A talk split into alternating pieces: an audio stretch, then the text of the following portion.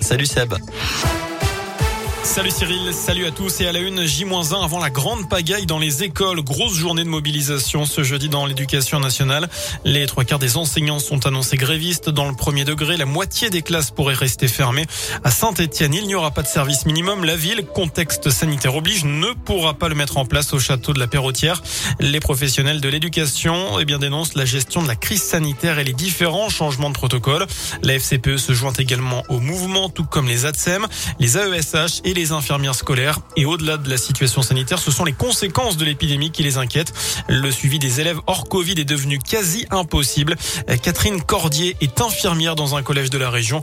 Elle est aussi secrétaire du syndicat majoritaire dans l'académie de Lyon, le SNICS FSU. Là, on est immergé par euh, les élèves qui arrivent dans les infirmeries, qui sont cas contact, qui sont qui ont des symptômes. Et du coup, c'est une gestion euh, qui nous empêche de vraiment réaliser d'autres missions. Quoi. Et la santé des jeunes, elle est vraiment, vraiment préoccupante. Il y a tellement d'élèves qui arrivent à l'infirmerie que du coup, automatiquement, il y a des choses qui ne se font plus. C'est dommageable parce que des fois, ben voilà, on voudrait passer une demi-heure avec un élève et puis on a 10 ou 20 qui attendent dehors. Donc, euh, il y a vraiment besoin que les choses soient mises à plat l'école ouverte bien sûr, mais à quel prix? Et concernant cette mobilisation demain, il y aura des rassemblements, notamment à Santé, à Rouen et au Puy. La direction Rouen, justement, la rue Mulzan a rouvert à la circulation. Elle avait été fermée suite à la rupture d'une canalisation d'eau lundi. Cela avait entraîné l'affaissement d'une partie de la chaussée. Sur les routes, justement, un piéton de 58 ans grièvement blessé ce matin à Monistrol-sur-Loire.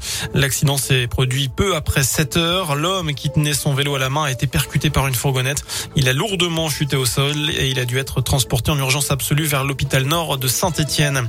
Dans la région, presque dix ans après les faits, nouveau rebondissement dans l'enquête sur la de Chevaline. Une personne a été placée en garde à vue aujourd'hui. Il s'agit de vérifier son emploi du temps selon la procureure d'Annecy. Pour rappel, le 5 septembre 2012, trois Britanniques avaient été tués de plusieurs balles dans la tête dans leur voiture près de Chevaline en Haute-Savoie. Un cycliste avait également été abattu, mais le mystère reste aujourd'hui entier. Une reconstitution a d'ailleurs été menée en septembre dernier sur les lieux du crime. Par ailleurs, notez qu'un pôle judiciaire dédié aux affaires non élucidées va ouvrir à Nanterre le 1er mars prochain. Ces fameux call cases. C'était une demande de nombreuses familles de victimes, mais aussi de magistrats et d'enquêteurs. Enfin, vous êtes plus de 4 sur 10 à vouloir en profiter cette année. C'est la tendance de notre question du jour sur radioscoop.com, alors que les soldes d'hiver ont débuté ce matin. Ça va durer jusqu'au 8 février. Les commerçants redoutent une faible fréquentation dans les magasins à cause du télétravail et de la situation sanitaire. Vous noterez qu'à Saint-Etienne, vous pouvez bénéficier d'une heure de stationnement gratuit chaque jour et de 3 heures de parking gratuit chaque samedi en souterrain. Voilà pour l'essentiel de l'actualité. Passez excellente fin de journée. C'est vrai que c'est le